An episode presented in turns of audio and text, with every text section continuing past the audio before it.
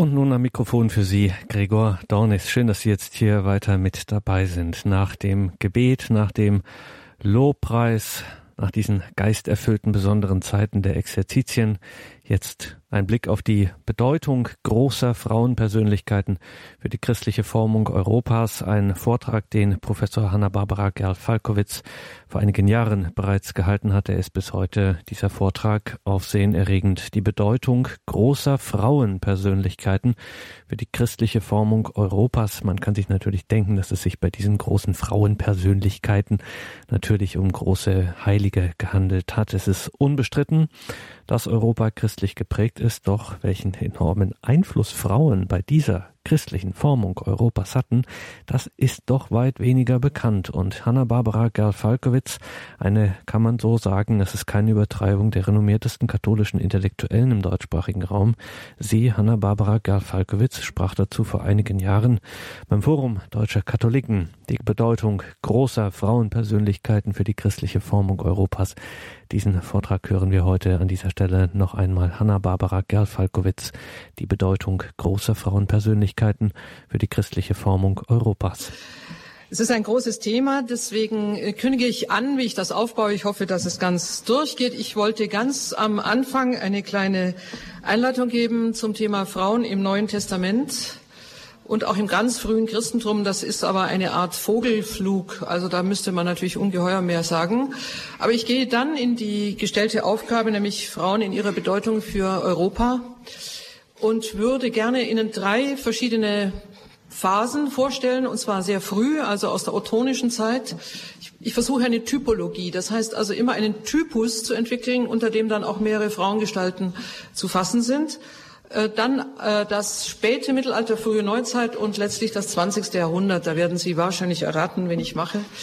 Äh, ich versuche das also kurz und bündig. Es kann alles nur ein, gewisses Anreißen sein. Also eine kurze Reminiszenz, Frauen im Neuen Testament, denn hier beginnt etwas, in meinem Lehrstuhl habe ich auf den Auftrag einer vergleichenden Religionswissenschaft und in der Tat fällt das Christentum in diesem Vergleich aus äh, vielen, nicht nur damals zeitgenössischen, sondern auch heute äh, tradierten Weltreligionen positiv heraus. Beim Auftreten Jesu war Israel eine römische Provinz. Stand, es stand damit unter einem sowohl jüdischen wie römischen Vaterrecht.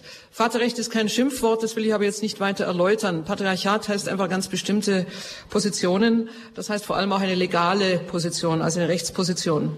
Zugleich durch das Judentum auch eine Fülle religiöser Gesetze, die zum Teil geschlechtsspezifisch waren. Ich erinnere nur an die Reinigungsgesetze des Mose, die für beide Geschlechter ja different sind. Liest man die Evangelien zunächst nur als Geschichtsdokumente, ja, ich will jetzt einfach nur mal an die Fakten herankommen, immer auch glaubensmäßig unterlegt, aber natürlich zunächst mal als Fakten, so lässt sich herausarbeiten.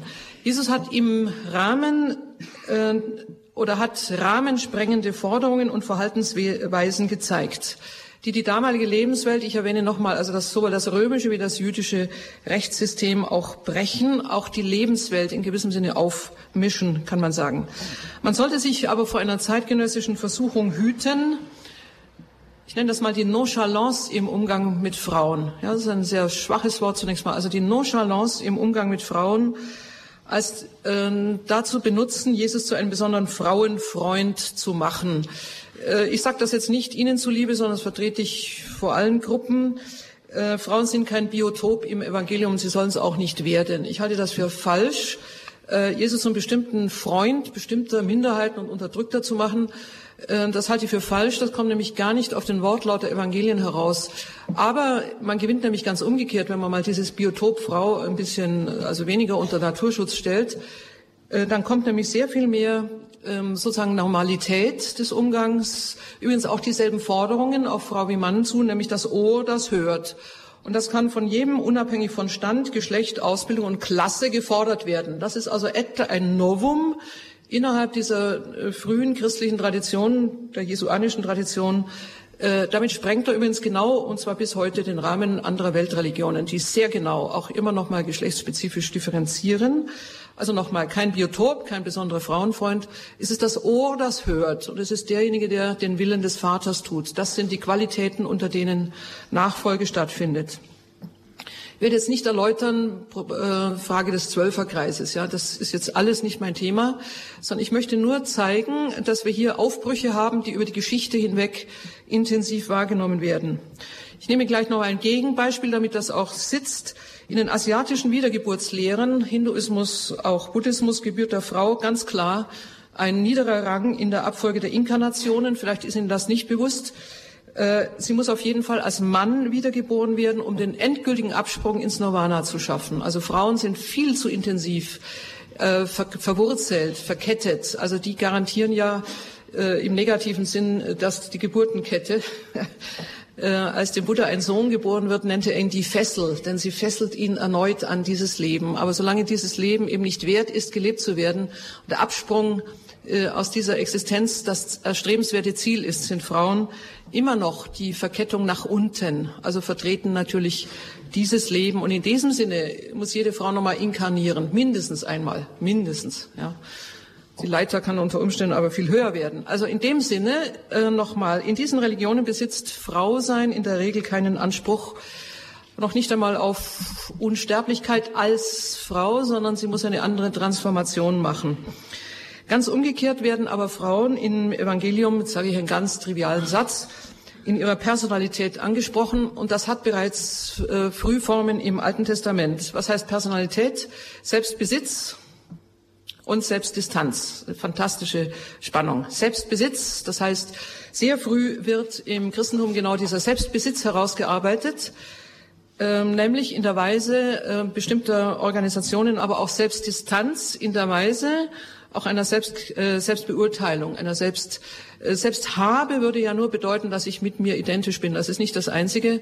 Vielmehr umgekehrt nochmal Selbstdistanz. Das heißt jederzeit auch eine Änderung des Lebensentwurfs, jederzeit auch eine Form neuer Befragungen, neuer Konzeptionen, also überhaupt die Innovation, die über Selbstdistanz gegeben ist.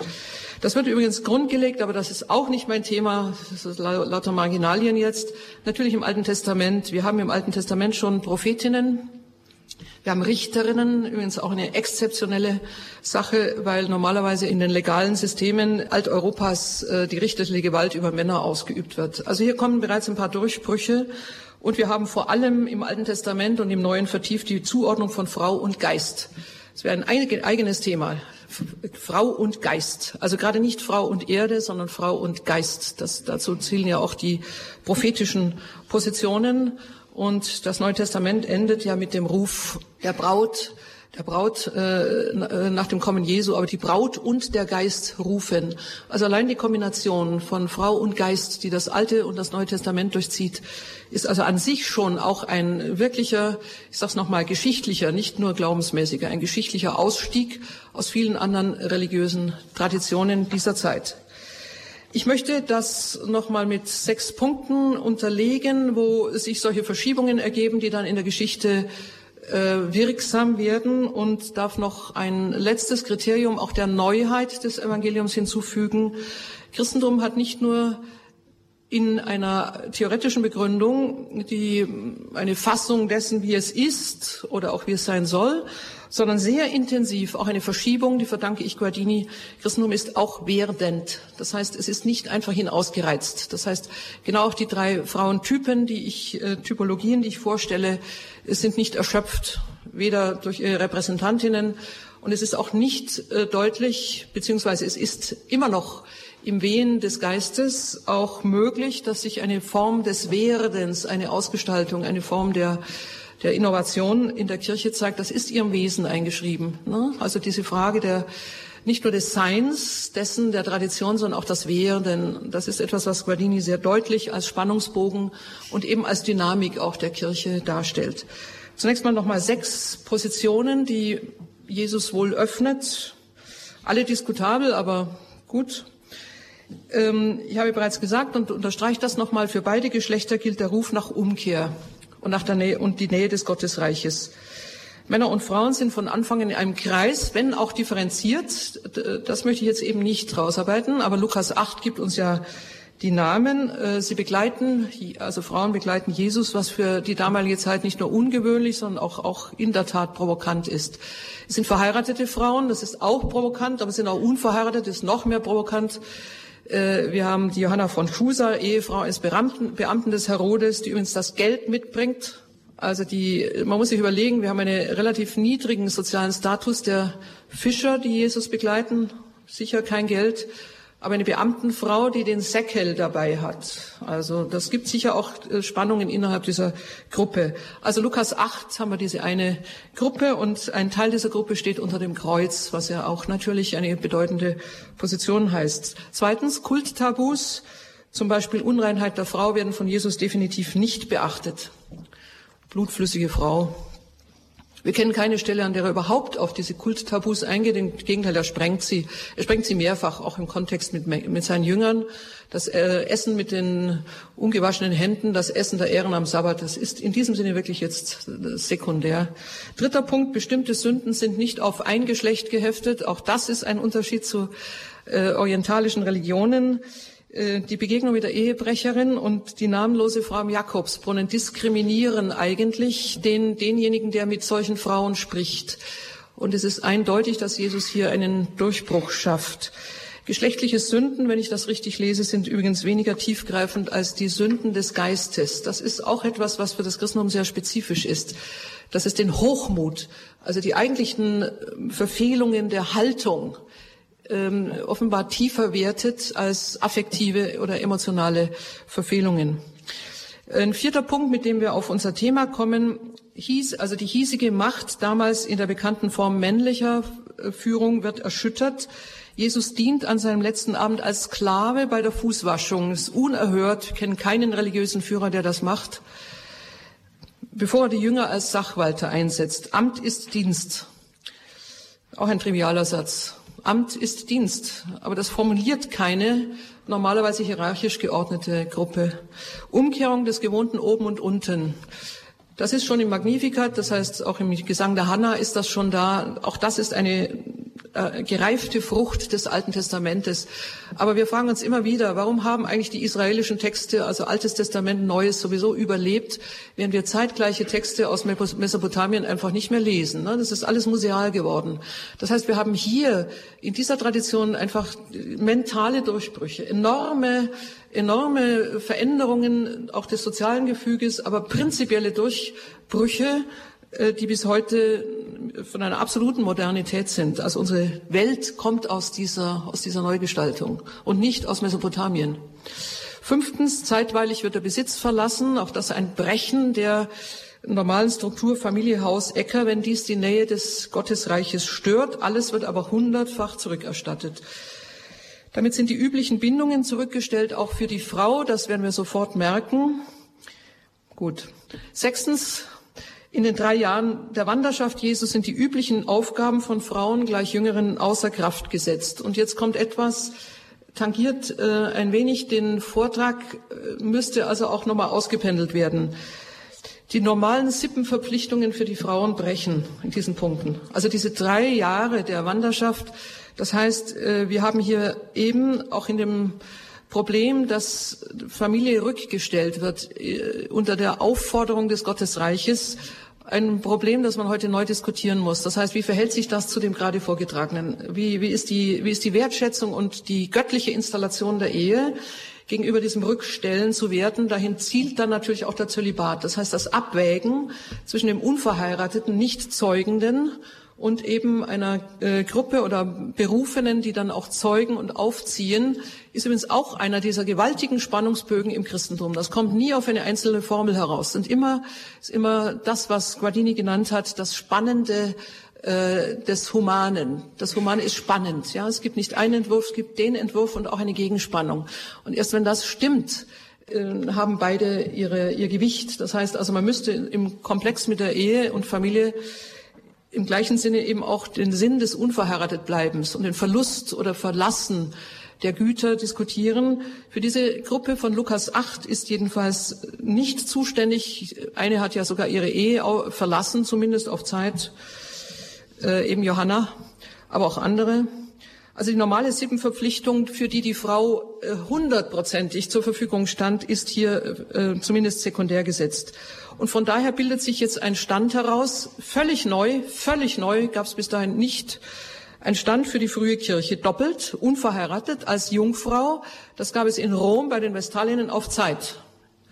Vestalinnen haben dann geheiratet, aber sie haben zwei, drei, vier Jahre äh, im im zölibatären Zustand gelebt. Jungfrau war ein hochgeehrter Stand, ihm wurden magische Kräfte zugewiesen, aber Jungfrau blieb man nicht, auch nicht im Alten Testament. Aber Jungfrau wird ein Stand. Die Klöster sind heute ja noch ein, eine Nach, also eine Folge dieser Position. Aber auch die Witwe war ein Stand. Sie wurde nicht wieder eingegliedert in den Sippenverband. Sie hatte eine eigene, in der Regel wahrscheinlich karitative Aufgabe in der Gemeinde. Und die zweite Position verheiratet als Ehefrau und jetzt trifft die Monogamie zu. Jetzt beginnt also eine Rückerneuerung der Einehe, die die Kirche mit ungeheurer Mühe in ihren verschiedenen Missionierungen durchsetzen musste. Äh, aber die Frau wird nicht mehr als einseitiger Besitz des Mannes gesehen. Äh, gerade nicht. Also normalerweise ist die Frau wie Ochs, Esel, Pferd, und Land Besitz des Mannes. Ne? Sie zählt zu seinen Besitztümern. Das ist jetzt Ende. Das ist jetzt Ende. Muss allerdings auch mental durchgetragen werden. Ja, das bleibt natürlich auf lange Sicht immer noch so. Aber nicht, weil das Christentum das propagiert, sondern weil wir auf gewachsene Gesellschaften treffen, in denen das selbstverständlich ist. Man kann auch sagen, in Bayern haben im 19. Jahrhundert noch die Rostäuscher, die gleichzeitig Ehevermittler waren, natürlich Ländereien mit Ländereien verheiratet. Das ist auch bekannt. Also Gut, lassen wir es dabei. Paulus bezeichnet aber die, die, beiden Gatten als gegenseitigen Besitz. Ne? Also man verfügt, und zwar jetzt in diesem Sinne nun äh, balanciert. Das sind also Konzepte, die mit großer Mühe durchzusetzen sind, weil sie zunächst mal auf eine ganz andere, gewachsene Position stoßen. Und hier haben wir das große Problem, das immer wieder diskutiert wird, wie lange es braucht, bis solche christlichen Forderungen wirklich institutionalisiert sind. Also bis sie wirklich wie ein Sauerteig durch das Ganze durchwachsen, das ist in der Regel nicht in einer, also sowieso nicht in einer, noch nicht mal in fünf Generationen gelungen. Also das ist eine jahrhundertelange äh, ein Anlauf, äh, den die Kirche in diesen frühen Gesellschaften nehmen muss, um das überhaupt durchzusetzen. Schließlich abschließend in den Evangelien, besonders bei Johannes, der außerordentlich viele Frauenbezüge hat. Lesen Sie es daraufhin nochmal durch. Johannes hat am meisten äh, Bezüge auf Frauen, übrigens auch Gleichnisse, die auf Frauen hinausgehen insbesondere die ausnehmende Zeugenschaft. Es ist bekannt, dass nach geltendem Recht äh, die gerichtliche Zeugenschaft von Frauen entweder nicht bestand oder nur sehr, sehr gering bestand. Aber Frauen sind, gerade bei Johannes, die vorrangigen Zeugen des Todes Jesu, der Grablegung vor allem auch, ist auch ein wichtiger äh, spiritueller Gedanke. Und dann auch vor allem der Auferstehung. Und in diesem Sinne ist äh, die Gestalt von Maria von Magdala als Urapostolin, ja, äh, das ist die Urbezeichnung, die Urapostolin, die Urzeugin, kraftvoll ausgestaltet. Und nicht zu vergessen, Martha von Bethanien verdankt sich nach Johannes nochmal das erste Credo an den Messias, noch vor Petrus ist formuliert. Also Martha formuliert, du bist der Sohn des lebendigen Gottes. Maria, die Mutter Jesu, ist nur ganz, wirklich nur erwähnt, ist die ausdrückliche Erbin der alttestamentlichen Verheißungen also wenn man das Lukas-Evangelium mal liest, ist unglaublich, wie, wie diese ganze alttestamentliche nochmal Innovation auch des Denkens in, in, auf Maria sich zuschiebt und in ihr gipfelt. Bis in den Pfingstbericht hinein die Mutterschaft für den Lieblingsjünger am Kreuz, aber auch die Mutterschaft für die ganze Kirche im Pfingstbericht. Und vielleicht schließe ich diese Überlegung mit einem Satz von Paulus, Paulus hat mehrere Ebenen.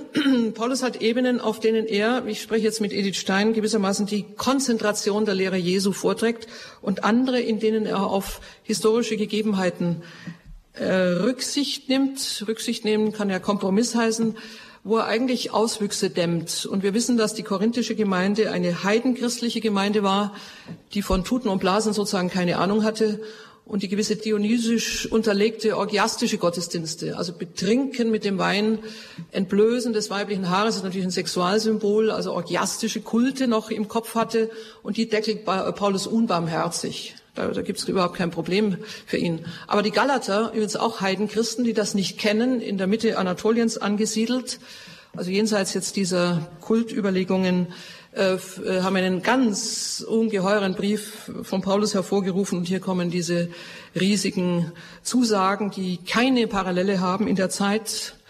Es ist nicht Jude, nicht Grieche, es ist nicht Sklave, nicht Freier, es ist nicht Mann, nicht Frau. Alle seid ihr eins in Christus. Also das ist ein Satz, der sich äh, nirgends findet. Die Stoa hat etwa zeitgleich eine Art Menschlichkeit schon herausgearbeitet, bleibt aber in sehr vagen Formulierungen. Und es ist die Frage, ob sie überhaupt Frauen einbeziehen in diese Definition von Menschlichkeit. Die Stoa überspringt an sich den Bereich von äh, Sklave und äh, Freier. Also der wird schon gebrochen zwar aufgrund der schrecklichen Erfahrungen im Umgang mit Sklaven, aber nicht genau wird gebrochen der Umgang äh, zwischen Barbaren und Griechen als Kulturvolk und nicht gebrochen wird, der, wird die Differenz zwischen Mann und Frau. Auch hier wäre die Auswägung erforderlich. Man muss diese Sätze immer zugleich lesen. Auf der einen Seite ist die Geschlechtsdifferenz unüberholbar. Auf der anderen Seite hat sie dennoch eine Kulmination in einer Zugehörigkeit zu Christus. Also das sind auch nochmal ganz gewaltige, ähm, sozusagen theoretische Brocken, die man hier vor sich her schiebt.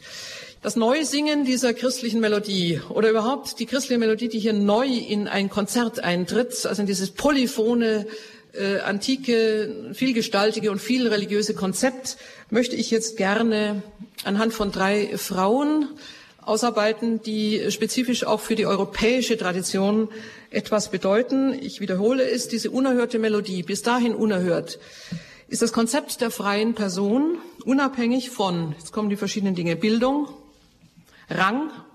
Die Hierarchie wird mehrfach gebrochen. Also die, sozusagen die klassischen Hierarchien. Äh, Volk, das wird gebrochen. Europa wird ein, eine Christianisierung äh, zwar innerhalb der, der Grenzen, also der jeweiligen Stämme erhalten, aber dennoch, die Kirche wird ja hier eine Unifikation der Kultur bedeuten. Auch die Rasse prinzipiell außer Kraft gesetzt. Äh, können oder nicht können. Also die Bildung spielt auch hier keine gewaltige Rolle. Wir werden auf eine Frau treffen, die illiterat ist. Das heißt, die überhaupt nicht lesen und schreiben konnte, die einen Übersetzer brauchte, wenn sie, wenn sie äh, in andere Länder kam. Ich erzähle Ihnen noch nicht, wer das ist. Und in diesem Sinne wird auf eine gewisse Weise die das Geschlecht zwar nicht negiert, aber es wird auch nicht notwendig zum äh, sozusagen zum zentralen Ausgangspunkt einer Botschaft, sondern das werde ich Ihnen auch zeigen. Es gibt eine Form des Umgangs mit dem Geschlecht, in dem das Träger wird, aber nicht letzte Botschaft sozusagen. Also etwas, was sich zwar mit vollzieht, aber nicht eigentlich ähm, in, in der dritten Gestalt, die ich darstelle, im 20. Jahrhundert, äh, wird die Anähnlichung mit Christus, die Anähnlichung mit Christus äh, etwas bedeuten, dass nämlich das Geschlecht dann an die zweite Stelle rückt. Es verschwindet niemals, aber es wird zweite Stelle. Gut, das war jetzt mein Vorbau. Jetzt komme ich zu der ersten Gestalt, äh, die ich darstellen möchte. Ich gehe zu einer Frau, die Sie wenig kennen, aber typologisch jetzt mit einigen Figuren noch besetze, die Sie alle kennen. Und zwar ist die erste Typologie die Typologin, die Typologie der Christin als Königin, Herzogin, beziehungsweise die Typologie der Christin als Mutter bestimmter Völker oder Mutter bestimmter Reiche sogar. Und in diesem Fall bin ich jetzt äh, bei einer Frau, die aus der ottonischen Phase noch stammt. Ich unterrichte ja in Sachsen, muss ein klein wenig auf die sächsischen Kaiser noch eingehen, Otto I, II, III. Und ich bin vor allem bei Otto II. und äh, der eine Gattin hatte, die sowohl äh, ihrem Schwiegervater Otto I. wie dann ihrem Sohn Otto III eine, in einer ungeheuerlichen Weise einen Aufschwung gegeben hat, vielen von uns unbekannt. Und damit hole ich aber auch das Osteuropa, das osteuropäische, das byzantinische Reich mal herein. Äh, die, diese Kaiserin, sie wurde auch als Co-Imperatrix, also Mitherrscherin bezeichnet, ist Theophanu. Die Gotteserscheinung heißt das übersetzt. Ne? Theophanu. Sie ist nicht offiziell heilig gesprochen. Sie wird in Köln in St. Pantaleon, das sie gegründet hat, und Pantaleon ist der Heilige, den sie mitbrachte aus Byzanz, aus Konstantinopel, äh, hoch verehrt. Äh, übrigens die griechisch griechisch-orthodoxe und die römische Kirche feiern gemeinsam ihren Todestag als Tag einer vom Volk heilig gesprochenen. Und an Theophanu kann man, glaube ich, ein Modell erkennen. Ich sage Ihnen dann andere Namen, die präzise in dieses Modell hineingehören.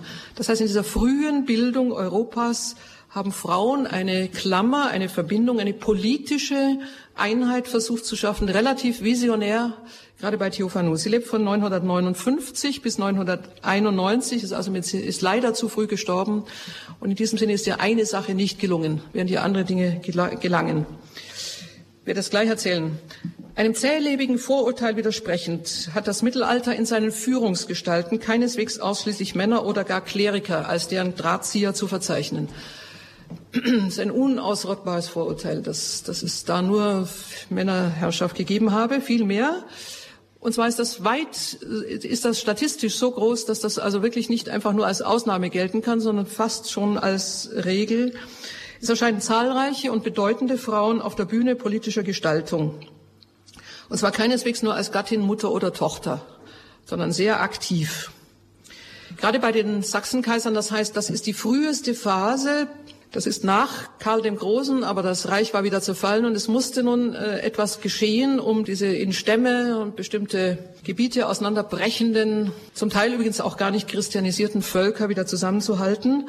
Die Sachsenkaiser haben sich vorgenommen, oder beziehungsweise Otto der Erste, Otto der Große, hatte sich vorgenommen, das Römische Reich wieder zu erstellen. Dabei gab es aber einen Konkurrenten, äh, nämlich Byzanz, das zweite Rom, Ostrom, die sich Romei nannten, die Römer, obwohl sie Griechisch sprachen. Also die absolute Glanzzeit von Byzanz, weit überlegen dem Abendland, weit überlegen. Also alles, was Kulturtechniken betrifft, äh, auch Kultformen, die Liturgie damals war ja so äh, atemberaubend, dass bei der Christianisierung der Rus die Abgesandten äh, äh, dann in Kiew berichtet hatten. Sie hatten auch über die lateinische Liturgie berichtet, fanden sie interessant, eindrucksvoll, aber nicht ganz überzeugend. Während sie in Byzanz so geblendet waren und so berauscht von dem wunderbaren Gesängen und den Ikonostasen Glanz, dass die Russ daraufhin eben äh, orthodox wurde, ja. Also die Äst man unterschätze nicht die Ästhetik. also die Ästhetik Byzanz hat zu der hat zu der Byzantinierung äh, des russischen der russischen neuen Christen geführt. Ja, in diesem Sinne ist nun ähm, die Reichspolitik Ottos des Ersten äh, wäre nicht gelungen, wenn er nicht diese Schwiegertochter gefunden hätte. Und jetzt ist sie mehr als Schwiegertochter, obwohl es zunächst so scheint. Otto der Erste wirbt um eine Porphyrogeneta hieß das, eine im Purpur gemacht des kaiserlichen Palastes geborene Tochter, die Porphyrogeniti.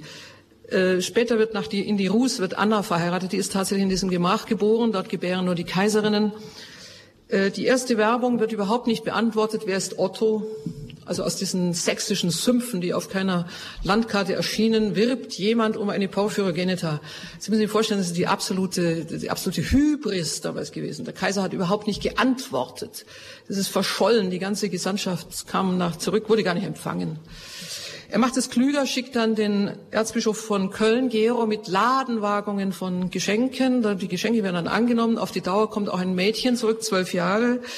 Angeblich Porphyrogenita war es aber gar nicht. Später stellt sich raus, dass es nicht stimmt. Es ist die Nichte des Kaisers, vielleicht eine adoptierte Nichte, also weit, weit im Umfeld. Sie heißt Theophanou, eine armenische Prinzessin, sehr fremdländisch wirkend wahrscheinlich, und bringt mit sich nun Kulturtechniken, die bis dahin im Abendland nicht waren. Wir verdanken Theophanou also auch diesen Aufschwung, Goldschmiedekunst, Elfenbeinschnitzerei, vieles davon ist ja erhalten, auch Schrift, ähm, Malerei etc. Die Zwölfjährige erhält eine Hochzeitsurkunde. Übrigens wissen wir aus den byzantinischen Quellen, dass diese Heirat eigentlich kaum dokumentiert war, während sie die westlichen Historiographen ungeheuerlich beschreiben. Also die Aufwertung des Abendlandes beginnt damit, während in Byzanz hat man eine überflüssige Nichte abgeschoben. Ähm, aber diese Zwölfjährige bekommt eine Hoch Hochzeitsurkunde, in der sie die Co-Imperatrix, ein bis dahin unbekannter Titel, also die Mitkaiserin des Reiches wird, des nicht existierenden Reiches, muss man dazu sagen. Das war eine reine Fiktion bis dahin. Das Interessante ist nun, dass Otto II. sehr früh stirbt und nun beginnt die Karriere und besser gesagt, nun beginnt ihre Einfluss äh, Möglichkeit, und ich greife sofort, äh, wenn ich das dargestellt habe, auf die neutestamentlichen Bezüge zurück. Denn wir können uns in keinem anderen Kulturkreis eine solche Frau vorstellen. Aber zunächst mal, was tut sie? Äh, ihr Sohn Otto Dritte, damals drei Jahre alt, schon zum Kaiser gekrönt, wird von einem Onkel entführt, nach Bayern apropos. Äh, Theophano gilt als Spiel, also als sozusagen als Schachfigur, die man schieben kann. Theophano verbündet sich mit Adelheid, der Mutter der Königreiche, ihrer Schwiegermutter, die eine ähnliche Klammerfunktion hatte. Und zieht nun als Frau, und jetzt setzt sie Waffen ein, die ganz interessant sind, von Herzoghof zu Herzoghof in ihrer Würde, sehr ansehnlich, immer auch mit Geschenken und offensichtlich bringt sie eine große Gabe der Diplomatie mit. Byzanz war diplomatisch immer und ohne Waffen, ohne Waffen, was der Bayernherzog unterschätzt hatte, äh, bekommt sie die Fürsten auf ihre Seite, bekommt ihren Sohn zurück und äh, erzieht ihn dann selbst.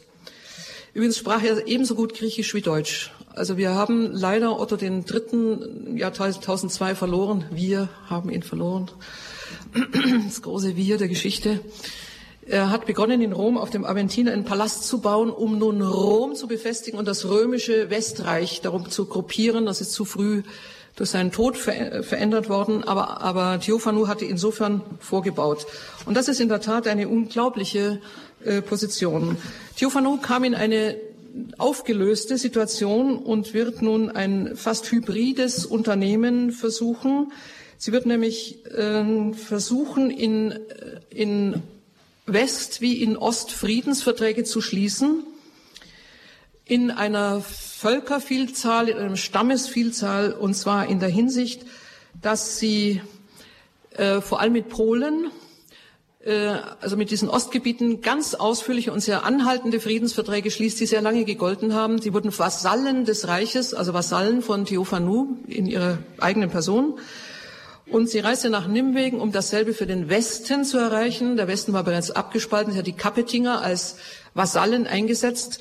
Damit übrigens etwas, was äh, auf Dauer dann eine Bedrohung wurde, was sie damals nicht wusste. Ab da hat ja das französische Königtum mit dem deutschen Kaisertum konkurriert. Das war aber nicht abzusehen. Und bevor sie die, die, die Befriedung der Westgrenze durchsetzen konnte, war äh, sie schon gestorben. Sie starb sehr früh, völlig überraschend. Aber sie hat an beiden Seiten zunächst mal Frieden hergestellt, was damals fast unglaublich schien. Und sie hat ihren Sohn installiert. Und was nun hinzukommt, sie hat in, in eigentümlicher Weise äh, ihre Vormachtstellung beziehungsweise ihren Rang als Kaiserin noch einmal durch Künste, durch Kultur, durch eine erhöhte Form von zivilisatorischen Leistungen stabilisiert. Das heißt, sie hat etwas geleistet. Ich werde das gleich bei der zweiten Typologie noch zeigen. Sie hat nicht nur für sich selber etwas, also im Sinne auch nur im Sinne einer Hausmacht, sondern die ganze Kultur äh, dieses damaligen völlig zerspaltenen und auch in Stämme geteilten uneinheitlichen und nicht existierenden, noch nicht wirklich existierenden römischen Reiches gehoben. Das kann man also auf, auf wirkliche, ohne zu übertreiben, sagen. Das heißt, an dieser Gestalt hängt eine große Kulturleistung. Was, wie kann ich das zurückbinden an die Frage des Neuen Testamentes? Was daran ist christlich? Hier kommt nun ein Gedanke einer heiligen Frau, der uns weithin abhanden gekommen ist. Und zwar jener heiligen Frau von hoher Abstammung, und es gibt äh, gleich in der Folge viele, viele Namen, die Ihnen geläufig sind und die wir in der Regel unterschätzen, weil wir sie, glaube ich, etwas falsch zuordnen. Eine Frau hoher Abstammung aus einem Hause, und jetzt kommt der Punkt, das eine ontologische Heiligkeit aufweist. Das ist ein Gedanke, der uns völlig fremd geworden ist. Eine ontologische Heiligkeit, die beruht nicht einzig auf der Heiligkeit dieser Person. Die ist selbstverständlich auch gefordert. Und wir kennen an Theophanu was uns überliefert ist, sind, sind positive Positionen, also keine, keine Beeinträchtigung, gar keine Hinsicht. Sie war, sie hat übrigens vier Kinder, fünf hat sie geboren, eines ist gestorben. Eine, eine große Mutter nahm ihre Kinder mit auf ihren Reisen, was, was nicht normal war, hat sie selber unterrichtet, also die waren alle in Griechisch fließend. Und äh, sie zog immer mit einem ganzen Staat mit, äh, hat also diese ganze Kultur auch immer wieder durchs Land verbreitet. Aber ontologische Heiligkeit heißt, dass die Macht Christi auf bestimmten Häusern liegt. Hier wird Macht in einer völlig unangefochtenen Weise angenommen. Die Gnadenwahl, die Gnadenwahl bestimmter Häuser. Per me reges regnant. Durch mich regieren die Könige. Das ist ein Gedanke, äh, der von vielen dieser Frauen vertreten wird. Das heißt, eine ausdrückliche Bewusstheit von der Heilswürde des Kaisertums. Wir kommen natürlich jetzt auf das etwas schwierige Gelände. Wie viele Häupter der Christenheit gibt es? Für diese Zeit gibt es ganz klar zwei. Es gibt den Papst und den Kaiser. Das Interessante bei Theophanu ist, dass sie mit der Heirat aber nun ihre byzantinische Position aufgibt. Im Gegenteil, sie wird ganz und gar Westeuropäerin. Sie beansprucht auch Sizilien und Apulien später, als der Byzantiner gestorben war. Völlig, völlig selbst überzeugt. Mit 17 Jahren sagt sie, ich bin die Kaiserin von Sizilien, Schluss aus, fertig, die alten Ansprüche erloschen. Also sie kämpft nun für, für diese westeuropäische äh, Sache. Das heißt, Salbung und Krönung zum Kaiser beziehungsweise dann auch zur Kaiserin, zumindest Salbung, heißen, dass sich hier eine Übertragung der Macht Christi, der Macht Christi auf ihre Schultern legt. Davon war sie überzeugt. Wir haben eine Elfenbeinschnitzerei, wo Otto und Theophanu nebeneinander stehen, beide übrigens gleich groß, und Christus legt seine Hände auf beide je, jeweils auf ein Haupt, das im Museum Cluny. Die Machtübertragung. Die Imperatrix heißt auf jeden Fall eine Stellvertretung Christi in Person. Das muss man sich vorstellen. Die Stellvertretung der Macht Christi in Person. Übrigens inklusive auch einer Heilkunst, die ja später, ähm, ob sie die angewandt hat, wissen wir nicht, aber nach der Krönung wurde ja in der Regel jedenfalls bei dem französischen König, Königen der Königsmantel noch um die Leprosen gehüllt, um sie zu heilen. Also das war sofort auch eine Heilkraft. Theophanu hat mit Sicherheit, das wissen wir aus ihren, äh, aus den wenigen Dokumenten, auch mit den Abbildungen, mit denen sie sich darstellt, hoch selbstbewusst, wollte ich Ihnen zeigen, aber geht jetzt nicht, hat im herrscherlichen Christus, im herrscherlichen Christus das Urbild eigener Unanfechtbarkeit ihrer Entscheidungen, eigener Dignität, und auch einer unerbittlichen Verpflichtung zur Wahrnehmung von Macht empfunden. Das steht meiner Meinung nach hinter dem Nicht-Aufgeben, als man ihr ihren Sohn weggenommen hatte, ne, unter dem Vorwand, er müsste bei der Vatersippe erzogen werden. Aber eine, eine Christin vom Schlage Theophanus, die also selbst aus einem machtvollen, von Christus beauftragten Hause kommt, hat hier nicht die Möglichkeit nachzugeben. Das geht gar nicht. Sie die Macht unmittelbar veranstanden. Die Gestalt des Gottessohnes in der irdischen Weltzeit zu vertreten. Nicht durch die fünf Häupter der Kirche allein, im Osten die fünf Patriarchen. Der Kaiser ist das sechste Haupt dieses Ostreiches und Theophanu hat diesen Gedanken nach Westen transportiert. Die Macht ist unmittelbar sakral und das heißt, sie ist gerecht, sie muss gerecht sein. Sie ist die Vertretung des Weltenherrschers, der zu außergewöhnlichen und nicht kritisierbaren Taten verpflichtet ist. Aber zu diesen Taten gehört auch die Durchsetzung des Evangeliums mit den Mitteln dieser Zeit. Und hier komme ich dem, der Frage näher, warum sie ihren ganzen Hofstadt mit einer es wurden auch Bilder gezeigt, die Ikonen wurden vorangetragen, wenn sie durchs Land fuhr, war zugleich auch unmittelbare Didaktik und Pädagogik des ungelehrten Volkes. Also sie selber war die Anschauung der Macht. In ihr selber war die Gestalt Christi sozusagen durchscheinend. Äh, in diesem Sinne, hochinteressant, also ich bitte Sie das mal zu bedenken, ist Christentum zugleich Kultivierung, also Hebung. Äh, und zwar auch gerade im Sinne, dass auch technische, ein, technische Neuerungen, äh, gerade im, im Dienste der Humanisierung, also der Zivilisation von Völkerstämmen steht, auch das wird unmittelbar christlich begründet. Das heißt also, diese unglaubliche Einheit von Können Vermögen, also auch persönlicher Qualität, die sie natürlich hatte.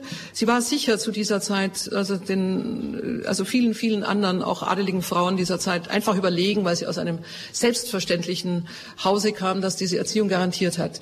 Aber auch die Tatsache, äh, als Frau Christus in seiner herrscherlichen Qualität, in seiner herrscherlichen Größe zu vertreten. Sie kennen ja diese romanischen Kruzifixe, in denen nicht der Sterbende und Leidende, sondern der Sieger und König zum Ausdruck kommt. Ne? Tod, aber Sieger. Und das ist die Haltung, die Theophanu, Theophanu einnimmt. Also Gottes Erscheinung. Sie hat ihren, ihren eigenen Namen so gedeutet. Wo sie hinkommt, müsste Gott erscheinen. Und noch einmal bis zu der nicht äh, in, je, in einer, irgendeiner Hinsicht reduzierten Anspruch, dass sie als Spitze und Haupt eines neuen heiligen Reiches äh, zu dienen habe, zu dienen habe. Das war schon der Punkt, zu dienen habe. Das heißt für ihren Sohn letztlich äh, den Raum dieses Göttlichen neu zu stabilisieren. Also der Kaiser als die Inkarnation noch einmal der göttlichen Macht, Abbild des Herrschens, tun und lassen unter klarer Führung durch den göttlichen Willen. Andererseits, ähm, für, das ist das Problem hinter ihrer sachbezogenen Heiligkeit, so kann man das nennen, eine sachbezogene Heiligkeit, ein Auftrag, der ohne Wanken, wenn auch anfänglich fast ohne Rückhalt, aber geistig ohne Wanken wahrgenommen wird, bedeutet, dass wir gleichzeitig ihre individuellen Züge sehr schlecht sehen. Ja, also wir können, deswegen habe ich den Vorschlag einer ontologischen Heiligkeit einer solchen Person, also die Wahrnehmung einer göttlichen Funktion, eine sakrale Amtsübernahme. Was will ich damit nun sagen? Das heißt, wir haben hier vom Neuen Testament grundgelegt noch einmal äh, die Übertragung äh, göttlicher Souveränität sowohl auf natürlich nicht auf Männer und Frauen überhaupt. Das wäre wohl viel zu weit gegangen. Aber in dem Augenblick, wo ein solches Haus, ein solcher Stamm äh, in dieser Position steht, sind, äh, sind sowohl die Frauen wie die Männer dieses Hauses verpflichtet, geradezu verpflichtet, diese göttliche Präsenz machtvoll zu dokumentieren. Wir haben heute einen merkwürdigen Umgang mit Macht. Ähm, teilweise entschuldigt man sich damit.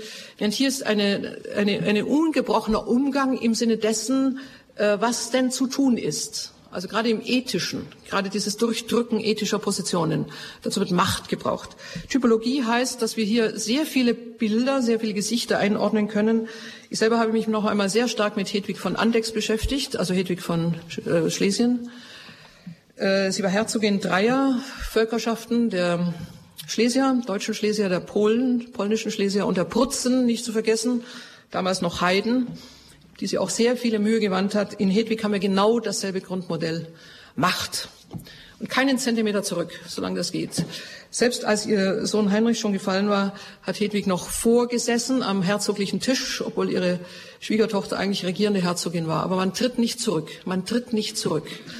Man wahrt die Stelle, an die Christus eingesetzt hat und es ist erschütternd zu sehen, Hedwig hat ja keine Liebesheirat vollzogen, genauso wenig. Alle diese Frauen sind, sind politische Heiraten, Verbünden, reiche Ideen, Visionen. Hedwig am Schluss von ihrer jüngsten Tochter in Trebnitz gefragt, ob sie neben dem Vater beerdigt werden will, neben äh, Heinrich, ihrem Gatten. Äh, kommt ein Seufzer, hier kommt etwas Individuelles. Im 13. Jahrhundert, Hedwig sagt, wenigstens im Tode will ich zu niemandem mehr gehören. Darin drückt sich ein Leben als Herzogin aus. Dann hört die Last endlich auf und sie hat ein eigenes Prag und liegt nicht neben ihrem Mann, den sie auch nicht so gerne gehabt hat. Also, sie hat ihn übrigens auch nicht besucht in seiner Todesstunde, weil er exkommuniziert war.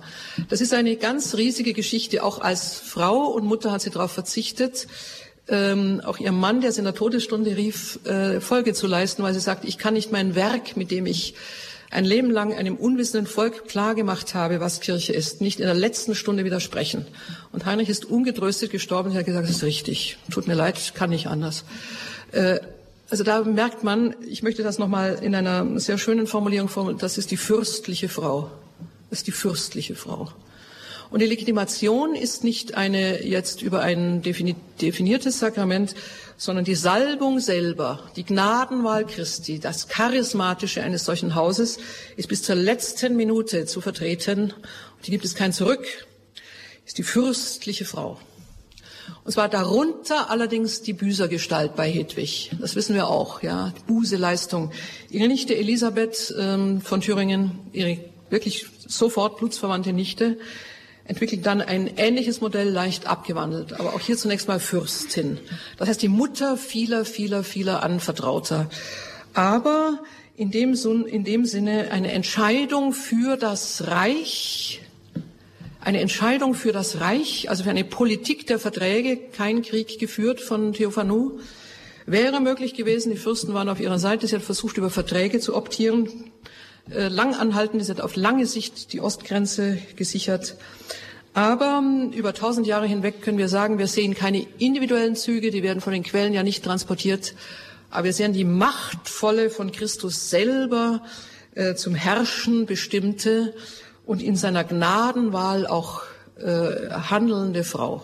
Also es ist ein ganz großer Typus. Durch die geschichtliche Entwicklung ist dieser Typus verloren gegangen, aber ich bitte Sie, in Zukunft mit dem Mittelalter auch einen anderen Frauentypus zu assoziieren, als wir normalerweise haben. Ich glaube nicht, dass dem heute ein, ein, ein ähnlicher Typus überhaupt entspricht. Wir haben an sich ja ohnehin keine, die ganze Regierungsform ist eine andere, ja. Aber dieses Wissen im Sinne Christi, im Sinne Christi etwas aufbauen zu müssen, gleichgültig gegen jeden Widerstand. Also hier kommt eine Form der, äh, der, der Machtergreifung im Sinne sakraler Macht, für die wir äh, kein Gegenbeispiel auch nicht in anderen Traditionen haben.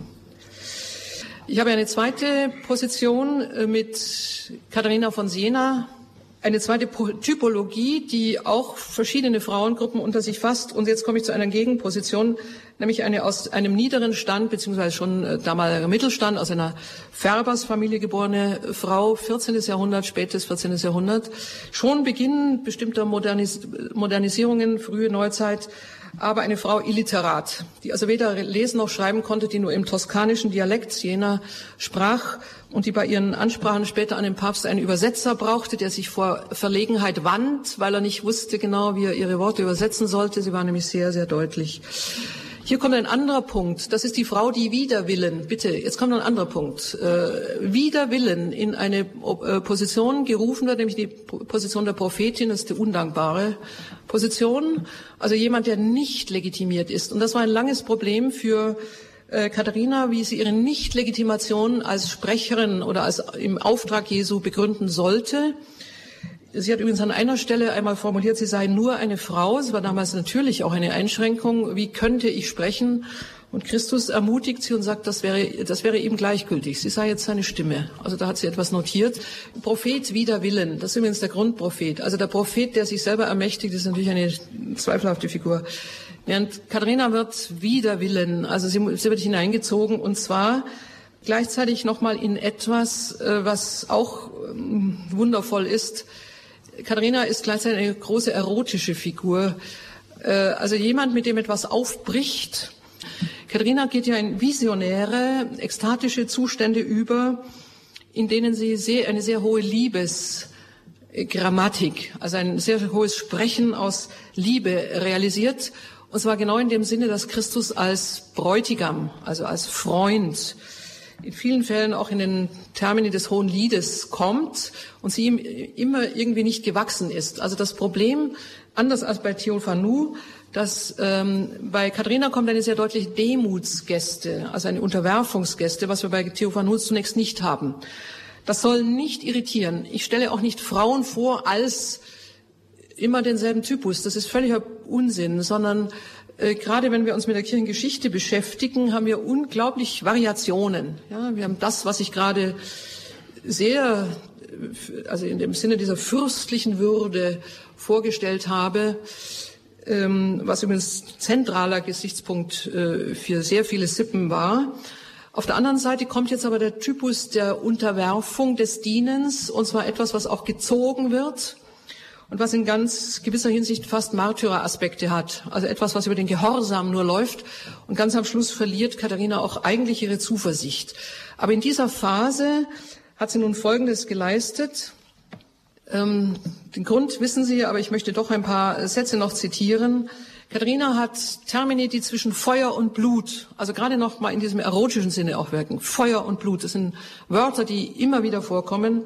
Katharina hat ja als Ungelehrte noch einmal illiterata ähm, eine Sendung erhalten, eine Art Brennpunkt in ihrem Leben, äh, auf den sie lange vorbereitet war. Das heißt, sie hat versucht, über ihre, nicht versucht, sondern sie war dazu berufen, äh, über ihre visionären, ekstatischen Erfahrungen eine innere Sicherheit zu gewinnen, die ihr selbstverständlich von Anfang an erst gefehlt hat. Sie ist die erste Frau überhaupt und nach Franziskus der zweite Mensch, der die Stigmata trug, aber auf ihre Bitten hin waren sie nicht sichtbar. Jetzt kann man sagen, das kann jeder behaupten. Aber wir haben natürlich Zeugen, das heißt vor allem, als sie die Dornenkrone erhielt, die äh, Franziskus nicht erhalten hat, ähm, gibt es eine sehr starke Bezeugung von äh, ja, Beistehenden. Sie sei umgesunken. Sie hat übrigens mehrere Zustände gehabt, in denen sie stundenlang abwesend war. Einmal galt sie schon als tot, kam wieder zu sich. Also Katharina hatte eine unglaubliche Durchlässigkeit. Dass sie sich an ihrem Leibe so hat treffen lassen, verwunden lassen, versehren lassen, ist ihrer eigenen Absicht nach auch zur Buße für das 14. Jahrhundert. Und diese ganzen Stigmata, diese ganzen Wunden, auch Geißelhiebe, äh, sind ja für sie ein Zeichen, sie lässt sich für die Kirche geißeln. Also sie ist eine Märtyrerin der Kirche, muss man sagen. Warum? Am Ende äh, des Lebens gibt es drei Päpste und zwei Kaiser. Das heißt, die abendländische Ordnungsmacht ist aufs tiefste zerrüttet, aufs tiefste zerrüttet. Und ich habe das gerade an äh, Theophanu erörtert, wie, wie wichtig für Europa diese zweigestaltige Herrschaft war, Papst, Kaiser. Da es nun drei Häupter auf der einen und zwei Häupter auf der anderen Seite gibt, ist diese Ordnung überhaupt zerbrochen. Wird überhaupt erst äh, zwei Generationen nach Katharina wieder geordnet. Sie stirbt 1380. Erst 1417 ist dann das Konzil von Konstanz, in dem zwei Päpste abgesetzt werden. Also wenn man heute über Kirchengeschichte heute nachdenkt, sind die damaligen Zeiten also geradezu abgründig aussichtslos, abgründig aussichtslos. Und Katharina wirft sich da hinein. Sie wirft sich mit ihrem ganzen Leib hinein, was vielleicht auch eine weibliche Kapazität ist. Aber sie beginnt nun aufgrund ihrer inneren wachsenden Sicherheit, gerade dadurch, dass sie Christus ähnlich wird, am Leibe, am Leibe mit ihren Ver Verwundungen, nun äh, auf sich zu nehmen, den Papst aus Avignon zurückzuholen. Also eine Aufgabe, die unlösbar scheint, die ihr aber gelingt. Ich lese mal einige Positionen vor. Lesen Sie mal Ihr Epistolario. Da kommt eine Sprache, die für die damalige Zeit völlig ungewöhnlich ist. Kirchen ohne Dach von Hunden bewohnt. Na, das sind so Positionen. Mordender Adel, auch in Rom. Priester, die im Golde wühlen, die Befugnisse verkaufen, die Simonie verbraucht in Sünden schwimmen die Seele zur Hölle und so weiter und so weiter. Also das sind riesige Bußpredigten ohne Auftrag, immer wieder. Also sie, sie ist ja auch angestoßen immer an der Frage, woher ihre Legitimation? Ja, wieso spricht diese Färberstochter? Kann ich mal Latein? Ja, also jede Form von Legitimation ist ja ausgefallen. Ähm, sie hat eine ältere Schwester Begida. Also in dieser Zeit treten diese visionären Figuren auf Begida, die auch den Papst versucht hat, aufzuhalten. Also 1350 wieder aus Rom wegritten nach dem Heiligen Jahr, hat sie sich über den Weg gestellt, ihm den Tod prophezeit, was dann sofort eintrat. Also Begida und Katharina sind nun in diesem sehr undankbaren Geschäft, eine nicht zu heilende Wunde trotzdem zu heilen. Und es gelingt Katharina, müssen wir sagen, nur teilweise. Ich möchte noch einen Brief an den äh, Papst vorlesen wäre es wirklich eine so große Tat, wenn Sie bei sich selber Einkehr halten. Also stellen Sie sich das mal vor. und überlegen würden, wie viel Mühe und Strapazen Sie im Dienst und im Sold des Teufels auf sich genommen haben. Und so geht es weiter. Als sie in Avignon war, ist sie gefragt worden, äh, ermahnt worden, auch von äh, einem Dominikaner. Dominikaner hatten sie vor die Inquisition geholt und sie bestand glänzend, glänzend äh, ohne die geringsten Theologiestudien natürlich hat sie also, also wirklich aus einer ungeheuerlichen Selbsterfahrung heraus geantwortet. Man hat ihr Raimund äh, zur, zum Begleiter gegeben, auch als Übersetzer, selbst ein Seliger, und Raimund hat sie gut geführt. Sie wurde gefragt in Avignon, wie sie sich denn erlaube überhaupt, überhaupt erlaube, mit einem solchen Ton aufzutreten. Der Papst hat sie länger nicht vorgelassen, hatte Angst vor ihr. Sie hat ihn erinnert an ein Gelübde, das er gegeben hatte, nach Rom zurückzukehren, von dem niemand wusste, und sie hat es ihm auf den Kopf zugesagt. Das, damit war sie natürlich auch von ihm aus eine gefürchtete Partnerin. Und dann hat sie eine wunderbare Auskunft gegeben, die führt uns aufs Neue Testament zurück. Sie hat gesagt, ich habe nicht als Schaf den Hirten belehrt, das darf ich nicht aber ich habe als Schaf das Schaf belehrt. Äh, hier haben wir eine theologische Aussage. Katharinas Identität, das ist eine Paulus, äh, also von Paulus vorbereitete Position. Das heißt, wir haben hier nicht das Verhältnis eines, einer hierarchischen Zuordnung, sondern wir haben das, was sie mehrfach nennt, den Brunnenraum der Kirche, nämlich das Sakrament der Taufe, in dem vor aller Differenzierung des Ordo, also vor überhaupt in Laien und Priester differenziert wird, die Zugehörigkeit zu Christus, das fundamentale Einfügen in die Familie Gottes ist. Und Katharina ist immer wieder, andere Möglichkeiten hatte sie nicht, in diesen Brunnenraum theologisch hinunter. Also es war nicht Tollkühnheit, auch nicht Frechheit, dazu hat sie sowieso nicht geneigt, sie war eher, eher scheu, obwohl man das gar nicht zutrauen würde. Aber die einzige Legitimation war Taufe als die Möglichkeit, äh, sich von Schaf zu Schaf, also von Kind zu Kind, in Augenhöhe äh, zu ermahnen. Und in diesem Sinne ist Katharina, denke ich, auch nicht denkbar, auch gerade in ihren Gesprächen mit Christus, nicht denkbar ohne diese Innovation, die auch über, die, über, das, äh, über das Evangelium läuft. Auch hier wird etwas möglich. Die Gleichheit und Freiheit in der einen Taufe, die Gleichheit und Freiheit. Also nicht das Problem von unten nach oben, das kannte Katharina überhaupt nicht, sondern die Frage, wie kann ich jemanden ermahnen, der im, im Hierarchischen über mir steht? Ich kann das nur aus dieser grundlegenden Freiheit äh, der Kinder Gottes heraus, von Kind zu Kind. Das ist auch eine Position, die äh, der Papst dann übrigens auch genommen hat. Er ging ja zurück. Leider hat er sich nicht, wie Katharina es ihm sagte, ohne Heer äh, nach Italien bewegt, sondern nahm sein Heer mit. Und der Einzug nach Italien hat bereits ähm, die Opferung einer Stadt bedeutet. Das heißt, ein Heerführer hat 3000 äh, Menschen in Cesena umgebracht. Dieser Heerführer wurde später der Gegenpapst. Also es gibt eine, eine katastrophale Verworrenheit der Zeit. Katharina äh, erfährt davon und wirft sich in noch größere Buße. Also sie hat ihm vorgeschlagen, ohne, ohne die geringste Bewaffnung, mit zehn, zehn Reitern und einem Tross zu kommen. Stattdessen kommt er mit einem Heer. Er hatte Angst. Also die politischen Verhältnisse der Zeit sind so verworren. Katharina wird am Ende äh, eben als Märtyrerin sterben. Sie wird nach Rom transportiert. Sie hat längst eine Familie. Man muss Folgendes sehen. Sie ist nicht nur nicht legitimiert, sie hat auch keine Institution hinter sich. Sie ist nicht Dominikanerin geworden, sie wird so abgebildet, das stimmt nicht. Sie gehört zum dritten Orden, das heißt, sie ist halb drin und halb draußen, kann sich in der Welt bewegen.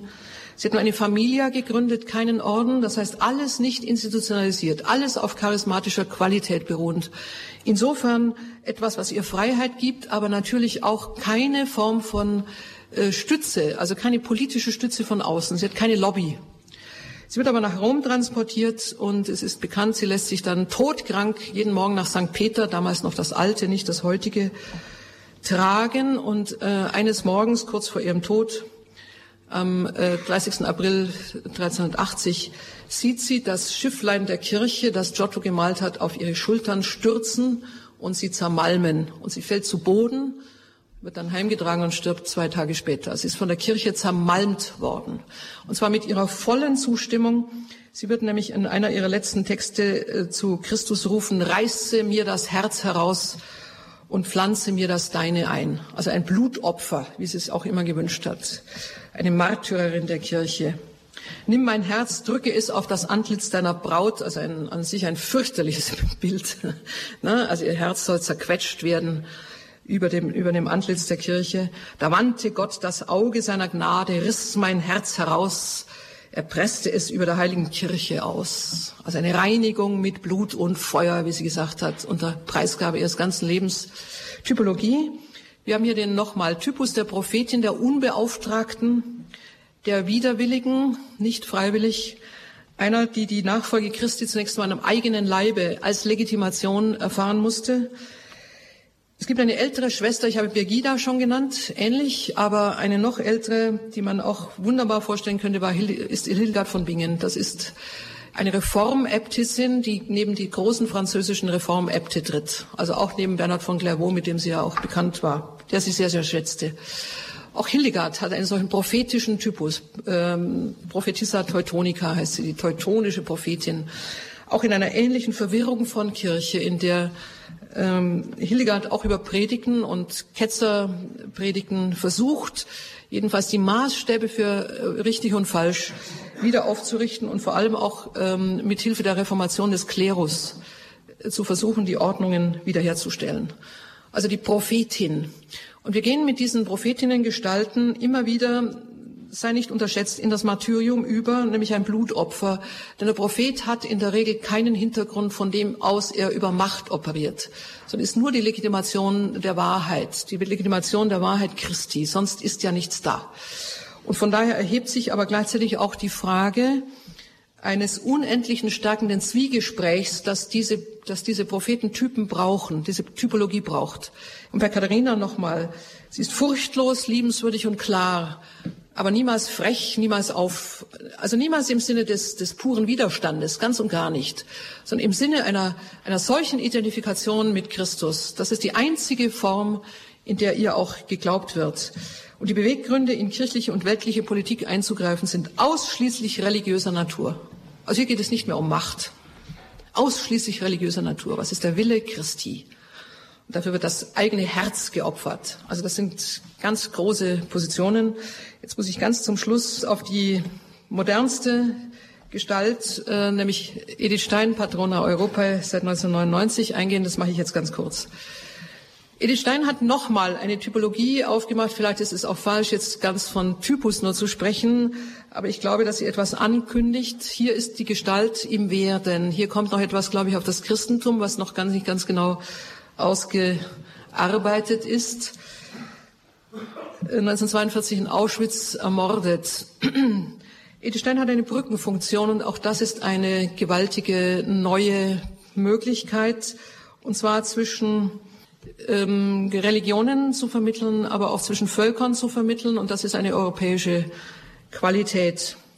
Das 19. Jahrhundert kennt bereits sehr viele Konversionen von Juden. Unterschätzen wir das nicht. Ähm, die Judenkonversionen sind in der Regel weder selten noch äh, Ausnahme, sondern das 19. Jahrhundert hat bereits um 1830 äh, eine riesige Übertrittswelle, wobei wir die Motivation nicht genau sehen können. Zum Teil war es natürlich ein Entrebillet in die europäische Kultur, wie Heinrich Heine das nennt. Aber denken Sie auch den, an den großen Alfred von Ratisbonne, ne, also den heiligmäßigen Priester, einen Juden, der Priester wurde, der, glaube, nicht selig gesprochen ist, aber, aber der gehört in diese Kategorie.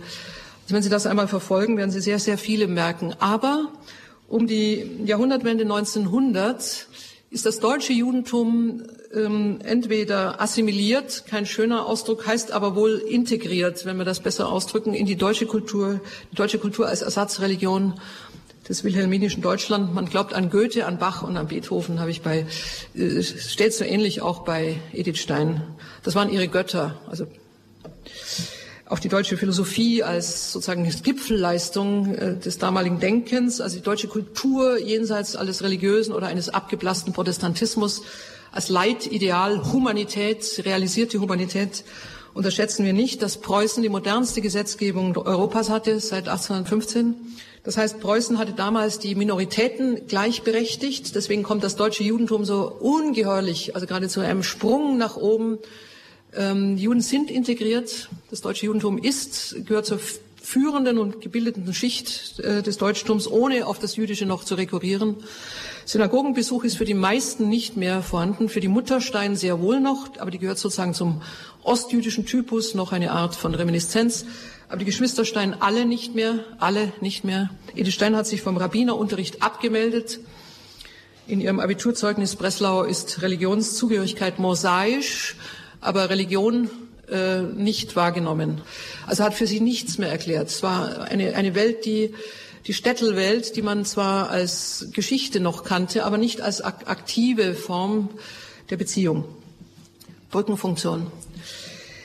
Ich äh, fasse das sehr präzise. Es besteht kein historischer Zweifel daran, es ist historisch redlich zu sagen, dass Edith Stein als Jüdin ermordet wurde. Mit derselben historischen Redlichkeit müssen wir zugleich sagen, dass sie dieses Schicksal im Namen Jesu trug.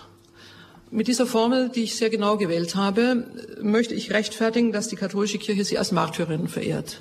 Sie wissen, dass im Vorfeld ja Proteste kamen, wieso sich die katholische Kirche eine jüdische Märtyrerin auf die Fahnen schreibt. Aber ich sage das nochmal, historisch selbstverständlich als Jüdin, aber von der inneren Überzeugung her hat Edith Stein im Namen Jesu diesen Tod, und zwar schon im Jahre 39 in ihrem Testament auf sich genommen. Sie stirbt nämlich in ihrem Testament für fünf Positionen, darf ich gerade angeben. Damit sind wir nämlich bei dieser Brückenfunktion. Sie bietet Gott ihren oder Jesus ihren Tod an in fünf verschiedenen Optionen, noch ohne zu wissen, wie er stattfinden würde. Für Kirche, für die Kirche. Das zweite für den Karmel. Das dritte lasse ich im Moment aus. Das vierte für den, für den Unglauben des jüdischen Volkes. Unglaube heißt hier nicht, dass das Judentum ungläubig ist. Es heißt den Unglauben an die Gestalt Jesu. Das ist die genaue Position.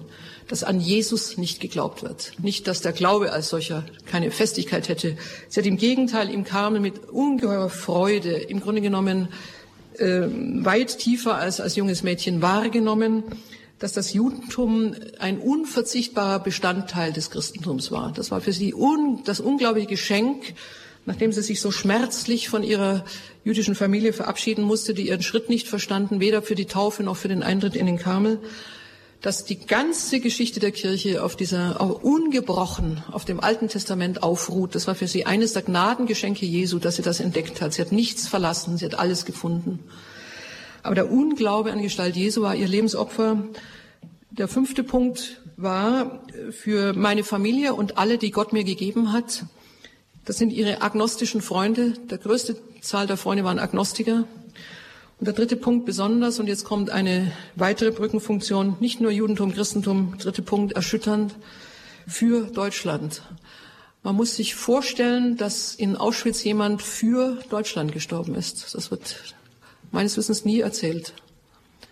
Ich glaube, dass Auschwitz damit einen anderen, nicht einen anderen Klang, das ist falsch, aber dass in Auschwitz damit andere Töne nochmal kommen, eine andere, eine andere Beleuchtung. Sie ist für Deutschland gestorben. Das Land ihrer Liebe, das Land ihrer Herkunft, aus dem sie sich auch nie hat verabschieden wollen. Und in diesem Sinne ist sie, glaube ich, eine, eine der wenigen Stimmen, die von einer Verzeihung des Unverzeihlichen wissen, aus einer sehr, sehr tiefen Quelle, von einer Verzeihung des Unverzeihlichen. Wie konnte in Mitteleuropa äh, etwas geschehen, jenseits aller uns vorstellbaren Barbarisierungen? Und gleichzeitig hat Mitteleuropa überlebt. Auf wie viel Schultern stehen wir heute? Wir wissen es nicht. Auf wie viel Schultern stehen wir heute? Die diese Möglichkeit überhaupt geschaffen haben, dass man nach diesem Einbruch noch einmal, äh, noch einmal leben konnte. Es sind sehr, sehr viel mehr. Edith Stein steht hier auch für viele, viele Tausende, vielleicht Hunderttausende von Namen, die wir gar nicht kennen, die auch dafür gestorben sind. Das ist die zweite Brückenfunktion. Äh, ich meine jetzt nicht nur Deutschtum und Judentum, sondern ich meine überhaupt die Verzeihung des Unverzeihlichen, dass es Opfer gibt, die für ihre Henker eintreten. Das ist auch in diesem Fall äh, bei Edith Stein. Und es gibt eine dritte, auch noch politische, ungesucht, immer ungesucht, aber im Unabsichtlichen liegt ja doch Fügung, äh, politische Position, nämlich auch zwischen Deutschland und Polen. Sie gilt heute als polnische Heilige, habe ich mehrfach gehört, die große polnische Heilige. Sie konnte gar nicht Polnisch, Sie war eigentlich deutschnational in einem Sinne, der uns heute eher verdächtig würde. Äh, aber diese Brückenfunktion äh, zwischen einem naja, erneuerten Deutschland und einem erneuerten Polen, auch hier sind die Heiligen die besseren Brückenpfeiler, als wir uns das äh, in reinen Verträgen und in reinen Gutwill- und Harmoniebestrebungen vorstellen können. Und zwar eine Heilige, deren inneres Gesicht, denke ich, uns nur in Maßen zugänglich ist. Aber Edith Stein hat in dieser Weise ihrer öffentlichen Wirksamkeit, auch ihrer Intellektualität, ihrer großen philosophischen Begabung, äh, gleichzeitig einen Brückenschlag noch einmal zwischen Demut und Intellektualität, zwischen Frömmigkeit und Philosophie. Auch das ein Brückenschlag, den sie nicht gesucht hat, der aber erfüllt wird. Und in diesem Sinne ist Edith Stein nun für uns äußerlich sehr gut lesbar, aber dennoch, und ich finde es wunderbar auch an ihr, auch das ist noch im Werden, Vieles hat sie verschwiegen. Secretum meo mihi, mein Geheimnis gehört mir. Das Feuer, aus dem diese Frau lebte. Die beständige Trauer, die sie übrigens begleitete, was kein Widerspruch ist, zwischen der Freude im Karmel und einer wachsenden Trauer bis zum Jahr 42. Das Bewusstsein, für etwas einstehen zu müssen, das ihre Kräfte, wie sie meinte, überstieg. Und doch hat sie diese Herausforderung angenommen. Ein Martyrium, dessen Formen sie nicht beschreiben konnte. Machen Sie für das zwanzigste mörderische Jahrhundert Europas zu einer unvergleichlichen Figur. Ich schließe mit den Worten von Reinhold Schneider, Bürgerin Jerusalems in Babylon. Ich möchte schließen, ob Europa in Zukunft Babylon oder Jerusalem wird hängt an diesen Gestalten, wie weit sie uns begleiten können, wie weit sie uns hier führen. Wahrscheinlich wird es nicht eindeutig Babylon und auch nicht eindeutig Jerusalem werden. Aber wenn wir glauben, dass Babylon überhand nimmt, und dafür haben wir eine Reihe von guten Belegen, müssen wir uns doch auf jene Bewohnerinnen Jerusalems berufen und selber versuchen, Bewohner Jerusalems in einer babylonischen Umgebung zu sein. Vielen Dank für Ihr Zuhören. Das war jetzt ein langer und intensiver Vortrag von Hanna-Barbara Gerfalkowitz. Viele Informationen. Das ist auf jeden Fall was zum Nachhören auf einer CD bestellbar beim Radio Horeb CD-Dienst, beziehungsweise morgen dann im Laufe des Tages steht das Ganze auch online. horeb.org können Sie das dann nachhören. Die Bedeutung großer Frauenpersönlichkeiten für die christliche Formung Europas. Ein Vortrag, den Hanna-Barbara Gerfalkowitz vor einigen Jahren beim Forum Deutscher Katholiken gehalten hat. Jetzt müssen wir unbedingt beten. Mit Pfarrer Viktor Hördemann tun wir das aus Erstfeld in der Schweiz. Die komplett um 21.40 Uhr jetzt gleich das Nachtgebet der Kirche. Alles Gute und gottesreichen Segen wünscht ihr Gregor Dornis.